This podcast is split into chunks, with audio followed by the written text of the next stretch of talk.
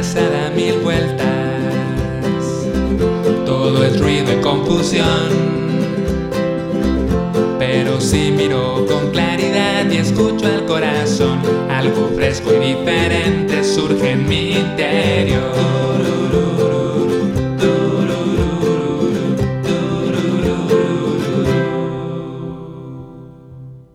Hola, te doy la bienvenida a Meditantes. Yo soy Pedro y hoy quiero compartirte una conversación que tuve con Mar del Cerro.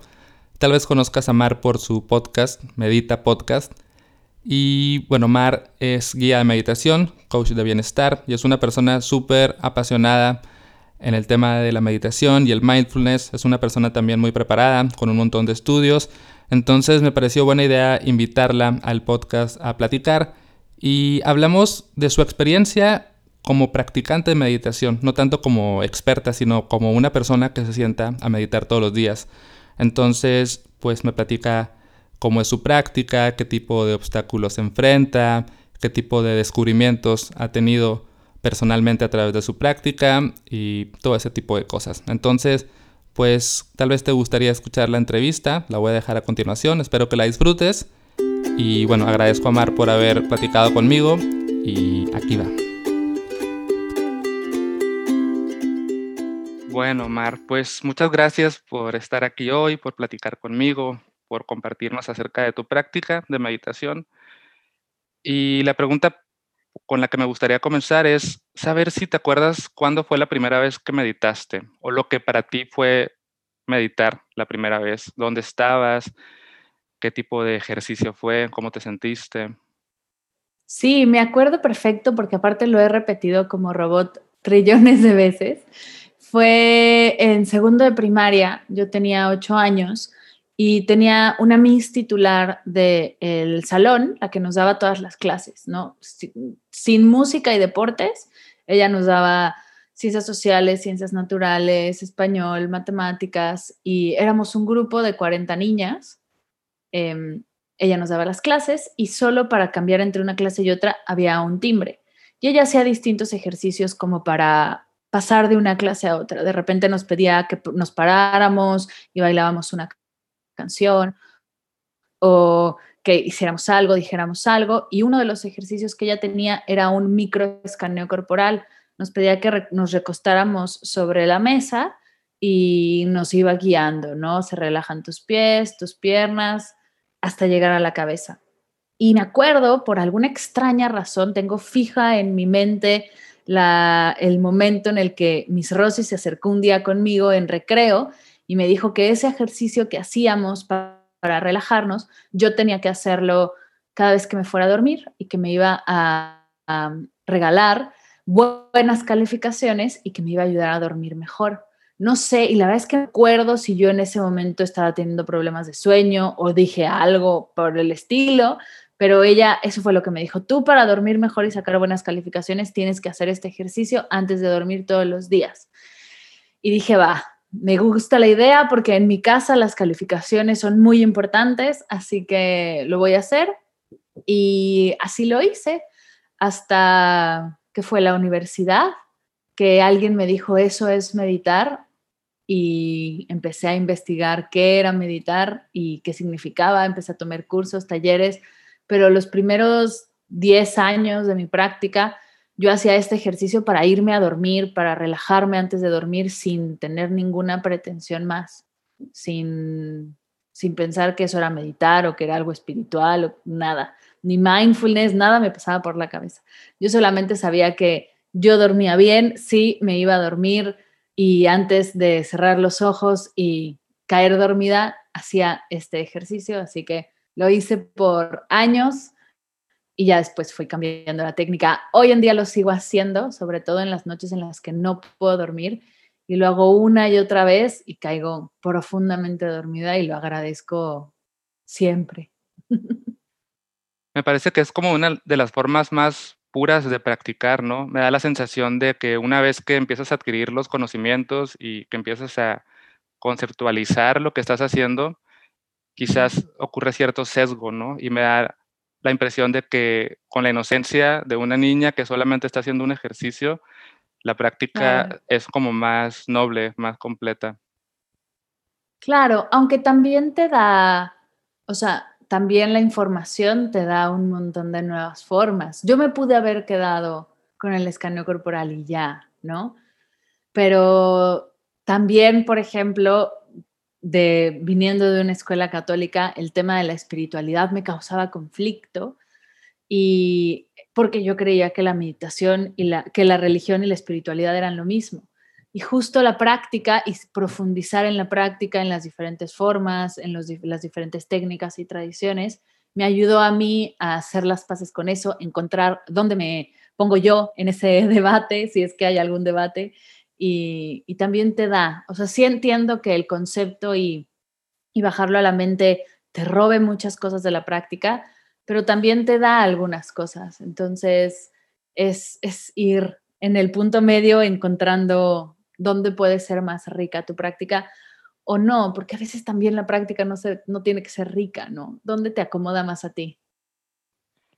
Y en este debate o no debate sobre la espiritualidad y dónde te ubicas, ¿dónde sientes que estás en este momento en, en tu relación con, pues, con estos temas, con la espiritualidad? No, no, no es necesario que te definas como algo, sino, no sé, como, ¿dónde te ubicas?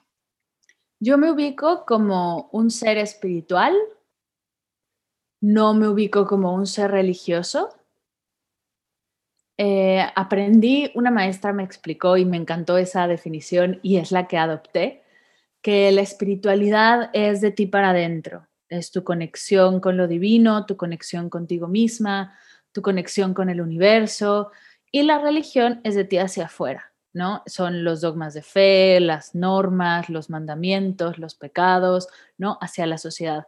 Entiendo que para que todos estemos bien organizados debe de haber ciertas normas, pero no, no estoy tan de acuerdo o no me encanta el total de la religión, así que decidí hacerme a un lado y mejor enfocarme en mi ser espiritual y desde ahí ser yo. Me gustaría ahora que nos cuentes cómo es tu práctica de meditación en este momento. ¿Qué haces? ¿A qué horas del día lo haces? ¿Cómo te sientas? ¿Qué pasa en, tu proceso de, atención, etcétera? Súper. Pues algo que yo hago ahorita es, bueno, me levanto como a las siete y media, ocho de la mañana, depende de a qué hora me haya dormido la noche anterior. Me gusta dormir ocho horas al día, es la práctica que más intensa soy, dormir bien y, para descansar y para estar bien. Yo si no duermo no funciona. Y me levanto, lo primero que hago, me, ¿no? me lavo los dientes, me lavo la cara, voy al baño y hago ejercicio. Es, una de las cosas que más me, se me ha complicado a lo largo de mi vida. La práctica de meditación no tanto, el ejercicio sí, así que el ejercicio es lo primero que hago, ya sea salir a caminar, me encanta salir a caminar por la calle sin rumbo, o hacer yoga en casa y al terminar mi práctica de ejercicio o de conexión con mi cuerpo, lo que hago es sentarme a meditar. Hay días que me siento en un zafu, eh, la típica postura de meditación. Bueno, no la típica porque la flor del loto no me sale, son con las piernas dobladas en zafu. Pruebo a veces hacer meditar en banquito porque tengo un banco, me regalaron un banco hermoso y me gusta. Sin embargo, no es del todo yo, así que lo busco, lo, lo, lo busco para ir cambiando de postura y no apegarme a una sola postura, pero tampoco me encanta. Y hay días, sobre todo en mi periodo o en momentos donde no estoy del todo físicamente así al 100, medito acostada y la meditación acostada es deliciosa. Creo que está subvalorada la práctica acostada, soltando todo, soltando la postura, porque la pose muchas veces es mucho ego. O sea, yo entiendo que la pose de meditación, la postura, em, conlleva una disciplina, conlleva a decirle al cuerpo, aquí estoy y este es el momento y en esta postura es donde sucede todo lo que va a suceder, pero muchas veces estamos ahí peleando, peleando, resistiendo, resistiendo y solo alimentamos esas resistencias. Así que me encanta a veces acostarme, soltarme, y quedarme ahí 15, 20, 30 minutos conmigo, respirando. Una de las prácticas que hago ahora que la hice durante la, la encontré en la maestría y la empecé a hacer ahí, después fui hacia otras y he regresado a ella, es la respiración donde vas contando inhalo, exhalo 1, inhalo, exhalo 2 hasta llegar al 10. Cuando llegas al 10 vuelves a empezar y hay momentos en los que me quedo en silencio, ¿no? Llego al 10, me quedo en silencio y si llega algún pensamiento vuelvo a empezar con la cuenta. Me encanta esa práctica porque siento que no hay fin, no hay objetivo. O sea, si llegas a la meta, si llegas al 10, solo tienes que volver a empezar. Como que no hay ese, hoy medité muy bien o hoy llegué 30 veces al 10. Y si no llegas al 10 porque en el 6 te distraes, porque así es la vida, pues vuelves a empezar y ya está. Como que es la, la más simple, la más sencilla para mí, como aterrizar, depositar la atención en la respiración y cada vez ¿no? disfrutar de esos silencios que luego suceden en la práctica y que para mí son muy agradables. Antes no lo eran y ahora son muy agradables.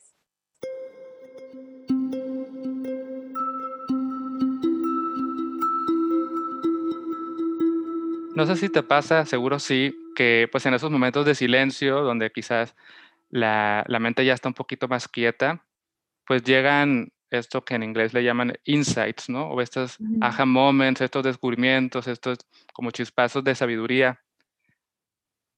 Ah, ¿Recuerdas alguno que te haya llegado recientemente que nos puedas compartir? Sí. me llegan un montón y luego los tengo por ahí en post-its. Si vieras mi pared es una, está llena de post-its con ese tipo de pensamientos.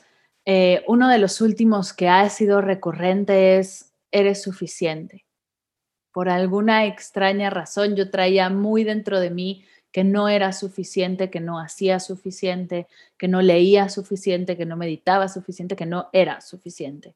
Y dentro de una práctica llegó a mí esa frase como de ya, suelta, deja de pelear, eres suficiente. Y, me encanta sentirlo porque se siente muy rico. Es como un pequeño abrazo a mí misma de, ay, es suficiente lo que hago y está bien. He tenido varios, de repente llega a mí un pensamiento que es un profesor, con, o sea, con la imagen de un profesor que me dice sonríe, porque él trabajaba la meditación o, compartía la meditación con una sonrisa, ¿no? La sonrisa aguda y todo lo que la sonrisa conlleva. Entonces de repente me acuerdo de él diciendo sonríe y sonrío.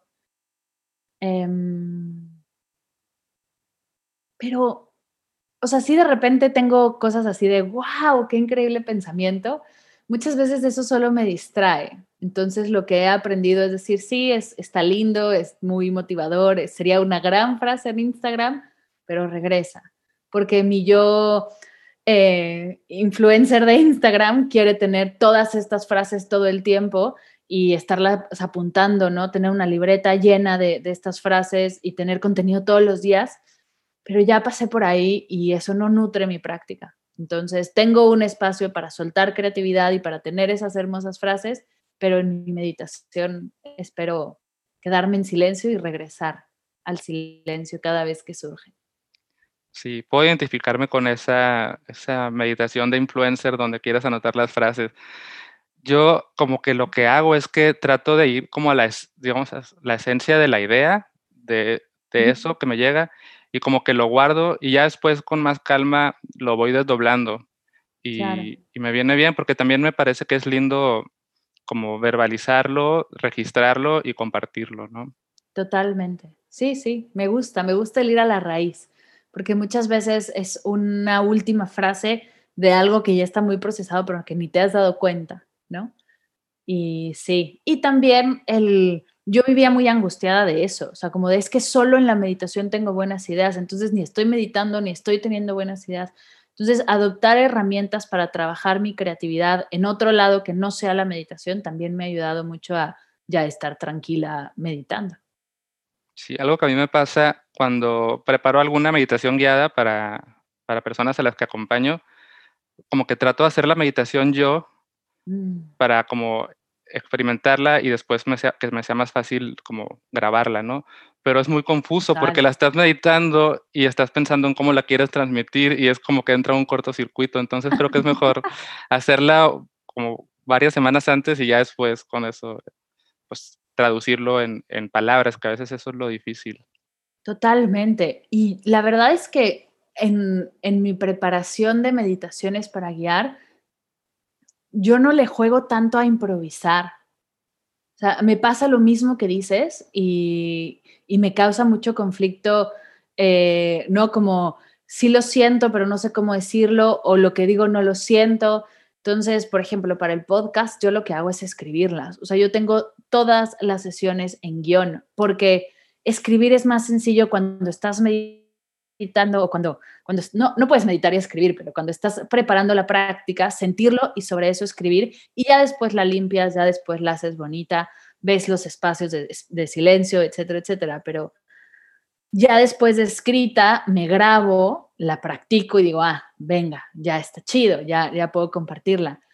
Por supuesto que cuando estás en vivo guiando una meditación improvisas algo, claro que sí, sobre todo porque estás viendo a la gente y de repente si hay algún ruido o hay no algo que distrae, puedes atenderlo, ¿no? Porque mucha gente cuando o me pasa cuando estás meditando y escuchas un ruido, luego luego es como de, ay, me distraje otra vez, lo hice mal. Entonces, si sabes que viene un ruido, es los ruidos externos, son ruidos externos, recuerda estar contigo, regresa a ti, lo de afuera puede suceder o no importa lo que suceda afuera, como ahí sí que improvisas, pero, ay, cuesta, cuesta trabajo el, meditar y guiar al mismo tiempo. Yo creo que no se puede.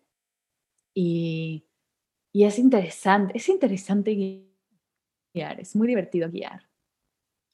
Sí, tengo una pregunta acerca de eso que viene más al final, pero por ahora me gustaría también que nos compartas como los obstáculos que estás enfrentando normalmente. Creo que eh, como personas que meditamos mm, siempre va a haber obstáculos, algunos van, otros vienen, algunos son, digamos, más recurrentes. Y me gustaría saber qué tipo de obstáculos has enfrentado últimamente y, y cuál es como tu, tu práctica para, digamos, para resolverlos, o no sé si es la palabra, ¿no? Como para incorporarlos también. Claro. Pues uno de los grandes obstáculos que tengo ahorita es mi gato. Es, ha sido en los últimos días la peor en mi práctica de meditación. Y, y pues son cositas sencillas, entiendo. O el calor. Justo ella está inquieta porque empieza a hacer calor aquí y, y para ella es insoportable y para nosotros también, no puedo decir que no. Entonces, el calor y ella se vuelven un poco insoportables dentro de la práctica. Lo que hago, si definitivamente es demasiado, o es atenderla o es ir a guardarla y yo seguir practicando, ¿no? Con el calor es prender el ventilador y seguir en mi práctica, porque me ha pasado que quiero resistir la distracción o el, obstáculo, y cuando son cositas que se liberan tan sencillo, puedo estar 30 minutos pensando qué calor, o puedo abrir los ojos, prender el ventilador y volver a mi práctica y liberarlo. Otro, ya mucho más profundo y ya más centrada a la práctica, eh, vértigo. Me ha dado últimamente mucho vértigo. No el silencio, pero el paso que viene después del silencio, que no sé, no tengo como muchas palabras para explicarlo, sí, pero te sientes como dejándote ir, sientes como está el silencio y disfrutas del silencio, te arropa el silencio y luego viene como una caída, como y ahí me da mucho vértigo, ese miedo a realmente soltar todo mm, se siente como vértigo y me pasa que cuando estoy ahí lo siento, intento quedarme ahí, pero ya si lo hice consciente es bien difícil eh, quedarme ahí, así que lo que hago es abrir los ojos, respirar profundo, estirarme un poco y regresar a la práctica. Esos son los dos obstáculos que estoy encontrando ahorita. Yo sé que eh, has incorporado tanto en tu enseñanza como en tu propia práctica como distintas, eh, vamos a decir, tradiciones, eh, distintos tipos de meditación, distintas filosofías, tal vez. Y yo sé que también estas cosas, pues, bueno, no sé si te pasa a ti, pero como que vas agarrando moditas, ¿no? Como que te, te agarras de una, profundizas y luego pasas a la siguiente. Me gustaría saber si en este momento hay algún, algún tipo de tradición con la que te sientas como más curiosa o más interesada o más identificada. Sí, traje por mucho tiempo el, primero el mindfulness, después el zen. la práctica Zen se me hace muy interesante. No he podido ir a un lugar a practicar con un maestro Zen, o sea, es todo de lo que aprendí en la maestría y lo que me enseñaron, pero sí sé que, que son grandes estudios, grandes salones donde te pones frente a una pared y va un profesor como con una varita y si te, si te agachas o si te encorvas te da con la vara y, eso se me hace divertidísimo y, muero de ganas de hacerlo. Pero ahora ando por el tema del budismo, ando en la práctica de la compasión, de la paciencia, de, mm, la gratitud. Yo creo que por la época que vivimos y por la prisa que he estado experimentando, el, el, ya quiero vacunarme, ya quiero lo que sigue, ya que se acabe esto, ya todo lo que está sucediendo, me noto con prisa de llegar al siguiente paso, de, de ya que se acabe, de, y en el budismo había estudiado acerca de soltar esta prisa y estar más presente, el mindfulness es parte de, pero ahora me he soltado un poco el mindfulness y he entrado más a prácticas de compasión, a prácticas más budistas, budistas, y ando buscando un maestro que me ayude a, conocer a profundidad la filosofía, la práctica y, poder ampliar mi visión de, eso. Y me encanta lo que dices y me encanta la pregunta, porque por un momento, por, por cierto tiempo, me sentía yo como el bicho raro, que no agarraba una práctica y con ella se casaba, ¿no? Porque veía a la gente que hacía meditación trascendental y ¡guau! Son los más apasionados de su práctica y, defienden la meditación trascendental como, o sea, con capa y espada. Y yo practiqué meditación trascendental, es, hermosa, pero quise ir hacia algo más y como fui el, el bicho raro de la, de, de, ¿qué te pasa? ¿Qué estás haciendo? Los yogis, siento, bueno, en mi experiencia también son así, son el yoga, el yoga, el yoga, el yoga y no existe nada más en la vida. Y yo me sentía bicho raro de que agarraba una y la soltaba, agarraba una y la soltara. Y, el que me hagas esta pregunta me da tranquilidad porque no soy la única rara que, que, agarra y suelta y que va probando cosas distintas. Me encanta. Yo también estoy en este momento como clavadísimo con el budismo, pero también le digo a, a Laisa, mi esposa, estoy seguro que en cinco años vamos a estar platicando ¿te acuerdas cuando estaba clavadísimo con el budismo? ¿Qué onda conmigo? Y seguramente hay, hay, temas que se me van a pasar. Y ahora que mencionas lo de las prácticas de compasión, justamente hoy en la mañana, y es de lo que estamos hablando de grabar, eh, grabé una meditación Tonglen, no sé si la conoces, esta meditación de, del budismo tibetano.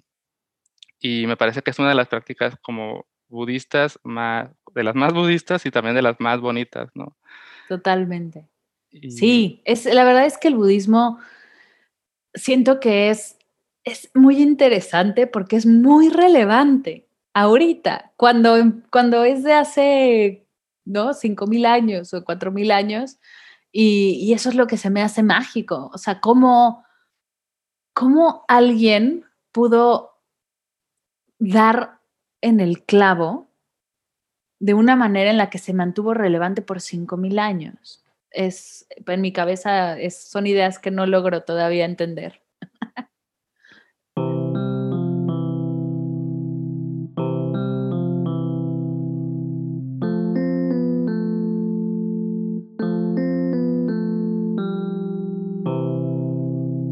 yo sé que eres una persona como súper clavada. Escuché que una vez te definiste así como muy intensa, como de aprender, de estudiar y todo eso. Y creo que también eres muy apasionada con el tema de enseñar y de compartir, de crear cursos, programas y todo esto. Me gustaría saber cómo toda esta intensidad, cómo este aprendizaje, cómo este compartir, cómo este enseñar impacta en tu práctica, en tu práctica personal. Total, es que creo que la práctica personal es la que me ha mantenido cuerda y, presente, porque si no ya estaría vuelta loca. Yo soy muy intensa, como dices, soy súper intensa y siempre crecí con la idea de que ser muy intensa estaba mal. Y hay gente que todavía dice, es que yo soy muy intenso como si fuera algo negativo. Y con mi práctica entendí que esa intensidad puede enfocarse y si le enfocas hacia lo que sea, puedes lograr eso que, que quieras, que estás buscando. Y no solo por el hecho de lograr algo, sino por aprender a enfocar esa intensidad. Entonces, ¿qué me pasa? Que puedo estar por todos lados y que hoy un Instagram y mañana bla, bla, bla y podcast y 700 cosas, pero si digo voy a hacer o voy a hacer la versión 2.0 del curso de mindfulness, me pongo fu, así hago zoom out a todo lo demás y logro trabajar esa, eso que quiero hacer y puede ser eh, de chamba o ahora que me regalaron unas plantitas de cumpleaños y hice mi jardín, bueno, he estado intensísima, que si una plaga, que si no sé qué, que si le hago no sé cuánto, aprendiendo de todo. Tengo como esa habilidad de poder estar en 700 cosas tranquila o de repente hacer zoom out y enfocarme en una sola cosa y no quiero decir que eso que me esté enfocando lo haga bien, pero enfocarme a aprender, estudiar y como tengo esa habilidad extraña y pero es muy intensa, o sea, puedo quedarme horas, me puede olvidar comer, puedo, o sea, tengo ese como que de repente toca a mi puerta mi, mi esposo y me dice como, oye, acuérdate que ya pasaron seis horas y, ay, sí, sí, voy, voy, voy, ¿no? Entonces, como la intensidad, la energía alta o, como lo queramos decir, no es negativo. Y, tampoco la energía baja y el estar tranquilos, ¿no? Todo es positivo si puedes, o neutral, si, si, lo, si te da bienestar. A mí esa intensidad me da bienestar cuando la enfoco y cuando la, la, trato así. También esa intensidad hay veces que puede caer en ansiedad o puede caer en estrés. Entonces, mi práctica de meditación es justo la que me ayuda a mantenerme en el carril y que esa intensidad esté bien enfocada. Entonces, mi práctica es la base de esa intensidad de alguna manera.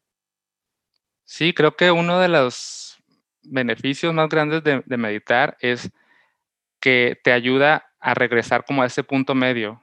O sea, es constantemente regresar a ese equilibrio porque estás meditando y creo que también es tener este balance entre esfuerzo y no esfuerzo, ¿no? De repente si tienes que eh, enfocarte en, cualquiera que sea tu objeto de meditación, pero también puedes permitirte como aflojar un poco la atención y, y balancear así. Entonces creo que eso bueno, a mí me pasa que como que fortalece mi, capacidad o mi recordatorio de regresar a ese camino medio que es lo que nos da el balance para que sea beneficiosa nuestra intensidad y para que sea beneficiosa también nuestra calma cuando sea necesario, ¿no? Totalmente. Sí, total. Y, y también cuando estoy calmada, estoy muy calmada. O sea, cuando estoy tranquila, estoy muy tranquila. Y justo eso me ha ayudado también en la práctica a que los momentos de descanso sean realmente momentos de descanso, que pueda yo honrar el hoy voy a trabajar y voy a, hacerlo bien, o hoy voy a descansar y voy realmente a soltar. Y, eso solo, bueno, a mí solo me lo ha enseñado la práctica porque si no estás descansando, pero estás en Instagram haciendo stories o estás eh, checando tu mail o estás, ¿no? Y no dejas que se separe el trabajo del tiempo personal y ahí, y me he visto en esas situaciones, no funciono. Cuando se mezclan las cosas y no puedes soltar nada, es difícil encontrarte si estás topado de, cosas. Cuando te encuentras más libre, más ligero y puedes ver a mi izquierda, y eso no es así, pero eh, es una buena forma de explicarlo. A mi izquierda está el trabajo y a mi, derecho es, mi derecha está el tema personal y yo puedo ir en medio y de repente voy hacia un lado, voy hacia el otro, pero si voy para todos lados es, es irreal y causa mucho, me causa a mí mucho estrés. Entonces, mantenerme es lo que me ayuda a la meditación. Otra pregunta que me parece que es interesante y yo me la hago constantemente la voy a decir primero la versión corta de la pregunta y luego voy a extenderme un poco. La versión, la versión corta es, ¿para qué meditas? Y la versión más extendida es, ¿cuál crees que es para ti como el fin último de meditar? O sea, ¿cuál es el propósito de estarte sentando todos los días a hacer esto que pues es parte de, de tu tiempo, es, requiere esfuerzo, preparación? ¿Cuál crees que es como el gran propósito de esto? Yo medito para recordarme que tengo tiempo para mí, para recordarme que soy prioridad y que puede allá afuera haber una pandemia casual, y, siempre es importante estar conmigo, escucharme, ver cómo me siento eh, y desde ahí partir, porque si parto o si comienzo el día desde un, o sea, desde no saber yo cómo estoy, me cuesta mucho más trabajo y puedo caer en explotar, en gastarme de más, en no ser consciente de cómo me siento. Entonces yo para eso medito. El fin último de la meditación, la verdad es que no lo sé. No sé cuál sea el fin último. Sé y, o bueno, no sé si lo sepa, pero presiento que la meditación tampoco se trata de objetivos, tampoco se trata de metas y de, no, pues es que yo ya logré meditar 30 minutos, entonces voy para la siguiente meta. No, no, no se trata de, tiempo, de pasos, ¿no? Estamos acostumbrados a medir todo y creer que todo se trata del siguiente, el siguiente nivel y llegar hasta arriba de la montaña. Y yo siempre lo comparto, yo no creo que la meditación haya niveles, no creo que haya experto, entiendo que hay un principiante si es que te acercas por primera vez a la práctica, pero al más experto de la meditación, lo mejor que le puede pasar es regresar a sus primeras meditaciones y, conectar con eso que igual no vio en ese momento porque estaba justo arrancando. Siempre puedes hacer la misma práctica todos los días y regresas y aprendes algo nuevo. Es a mí eso me impresiona. Yo sigo haciendo el escaneo corporal y me enseña algo nuevo de mí. Entonces, el fin último de la meditación, pues igual es sí, estar contigo, es conectar contigo, es estar presente, es sentir cómo te sientes. Si el día anterior por algo hiciste alguna emoción a un lado o algún pensamiento te lleva dando la cabeza hace un rato, pues igual y darle el espacio de decir, a ver, ya sé que estás aquí, ya sé que tienes rato intenciando, aquí estoy, te escucho, igual y es simplemente quería atención o hay algo detrás interesante. Entonces, no sé si lo sepa, pero para mí hoy, junio 2021, es eso. No, me parece que es una gran respuesta. Yo quizás solo como por indagar más, por, digamos, por filosofar, es como, ok, la meditación te lleva a estar contigo, a priorizarte, a recordar quién eres, y luego, ¿y eso para qué? O sea, ¿cuál es el mm. propósito de eso? Y no, y no, no como que qué quieres lograr, sino, no sé, solo lanzo la pregunta, se me ocurrió así de pronto. Claro, me encanta. Pues un poco regresando a la intensidad, ¿no? ¿Para qué quiero conectar conmigo? Pues para vivir desde ahí, desde ese centro, porque esa, ese vivir en el centro me provoca bienestar.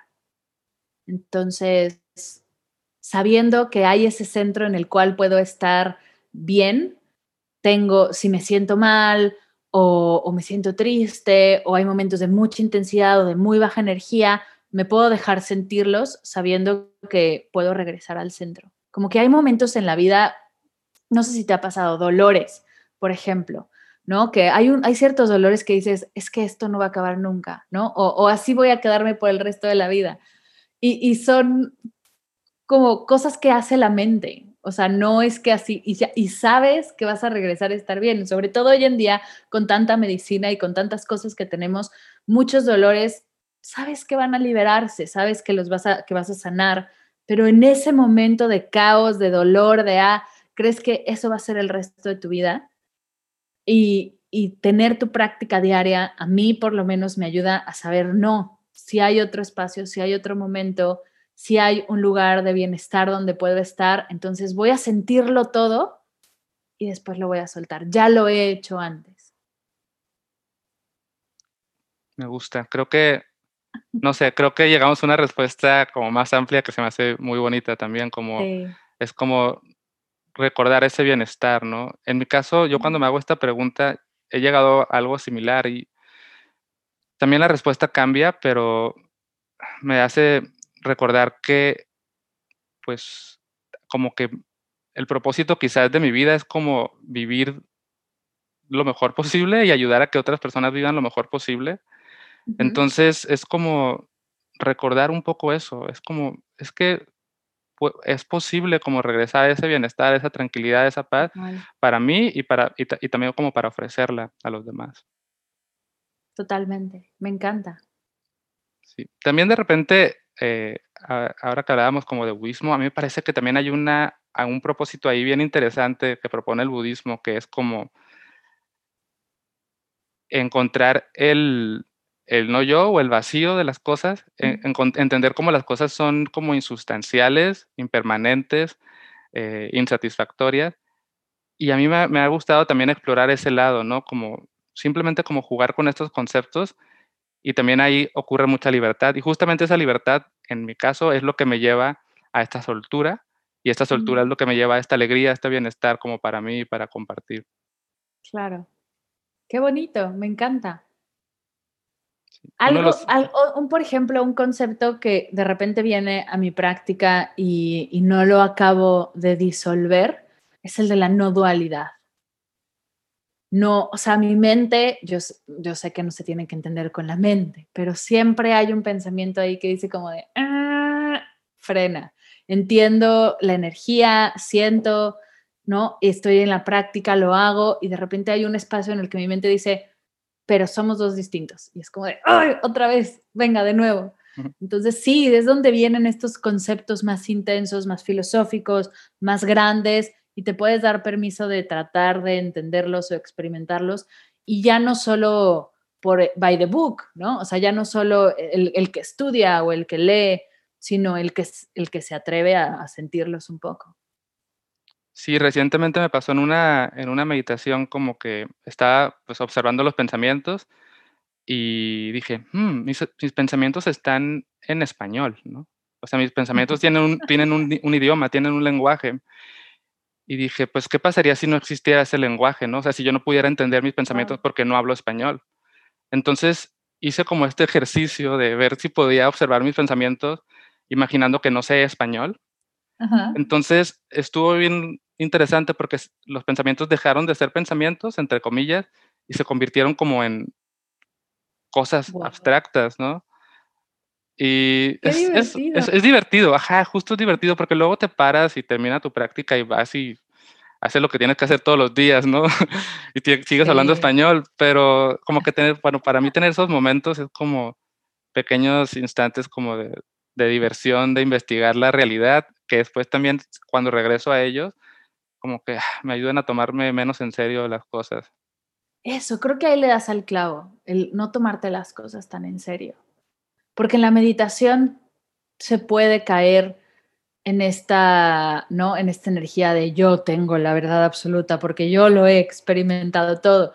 ¿Y cuántas y cuántos líderes espirituales no hay con esa actitud? Y ay, a mí la verdad es que no puedo tomarme la vida tan en serio. Y,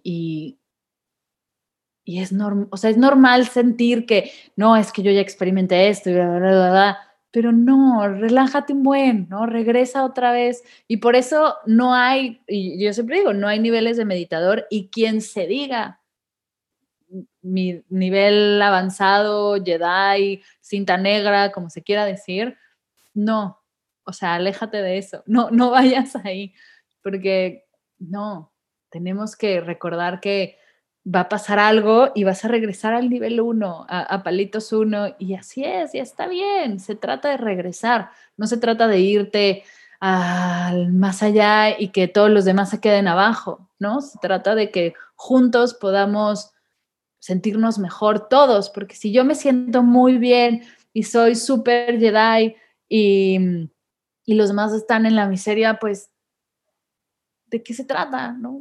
¿De qué sirve? de que yo haya llegado al último nivel, ¿no? Exacto. no se trata de nada.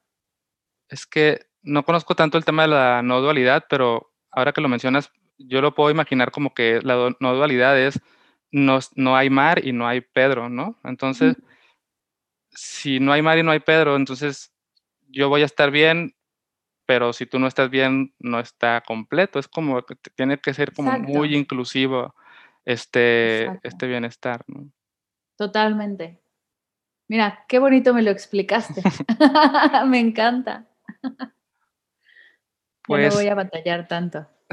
ya para terminar, me gustaría saber qué cosas estás eh, haciendo en tus proyectos, cuáles de tus cursos te emociona más, eh, qué cosas estás por lanzar, todo esto que sé que te, te emociona un montón. sí, me encanta. Pues fíjate que lancé hace unos meses algo que me ha emocionado un montón, que es la comunidad. Yo cuando empecé a guiar meditaciones, buscaba un espacio para, ¿no? para ir a dar clase, ¿no? Porque en mi cabeza eso era lo que había que hacer, porque yo así tomé mi certificación para ser guía.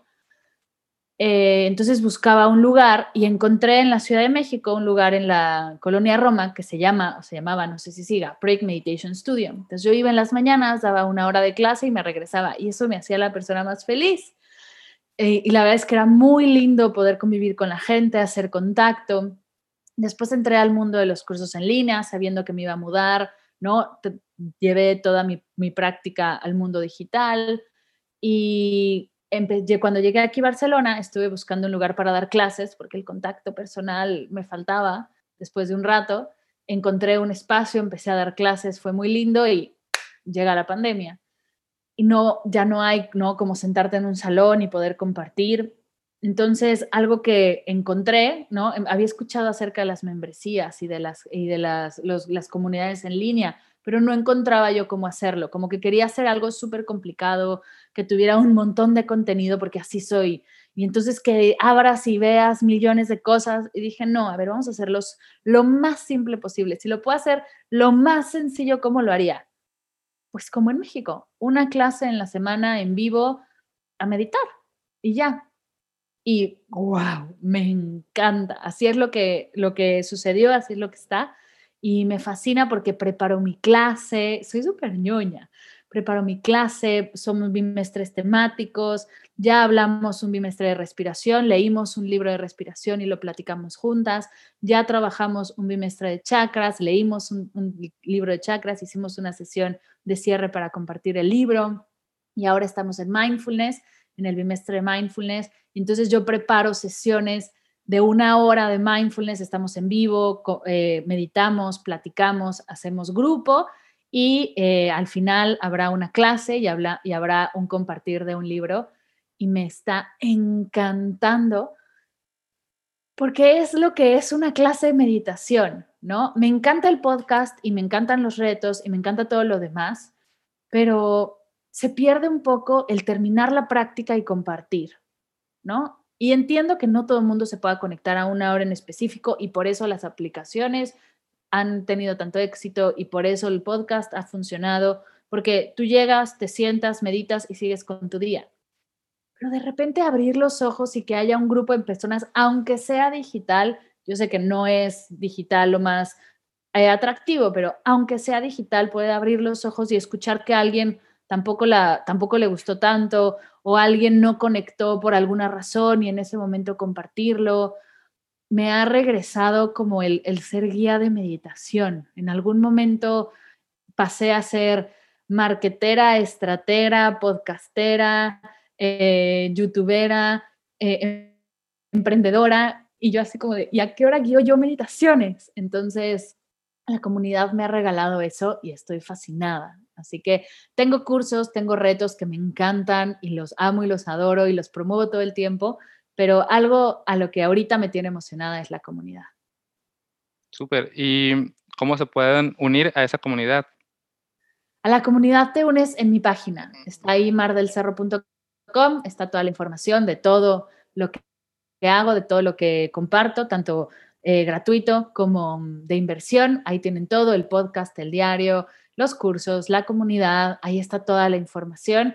Y si no, pueden escribirme mar arroba mardelcerro.com o arroba medita, arroba, no, arroba mar del cerro, mar arroba mar del cerro.com. Ahí estoy siempre y hasta yo me hago bolas con mi propio nombre. Ahí estoy siempre y ahí pueden escribirme. Yo los ayudo, los apoyo, los guío si es lo que necesitan. Pues creo que eso es todo. Son las preguntas que tenía planeadas, es lo que quería platicar contigo, pero no sé si hay algo final que te gustaría agregar. Pues agradecerte, agradecerte porque estuvo súper rica esta charla sin tanto ¿no? Eh, yo tengo la verdad o yo voy a compartir y, y, más hablar un poco de nuestro día a día, de las cosas que pasan, que es lo más normal. Me encanta poder regresar a esto. Creo que de alguna manera estoy con la comunidad, con este tipo de invitaciones, regresando a, lo simple y lo hermoso que es la práctica y gracias por recordarme ¿no? lo importante que es bajar de ese es, micro escalón del guía de meditación y poder charlar tranquilos acerca de nuestra práctica personal. Gracias. Gracias a ti, Mari, y también pues te agradezco y, te, y, también te felicito porque sé que haces un montón de esfuerzo por genuinamente compartir la meditación con más personas. Eh, creo que coincidimos en eso, en que si logramos, bueno, si expandimos esta idea de practicar y más personas lo intentan y encuentran un beneficio ahí, vamos a tener un mejor mundo para vivir. Sí, me encanta. Gracias por escuchar. Esta fue la plática con Mar del Cerro. Te invito a que si te gustó lo que platicamos y si te cayó bien Mar, vayas a conocer también su proyecto. Si no lo conoces, puedes buscar su podcast que se llama Medita Podcast o visitar mardelcerro.com. Y de hecho yo también estuve como invitado en su podcast hace un tiempo, entonces si buscas ahí Pedro Campos en el podcast de Mar, vas a encontrar como una plática que tuve con ella, pero ahora yo como invitado. Y listo. Gracias por escuchar. Adiós.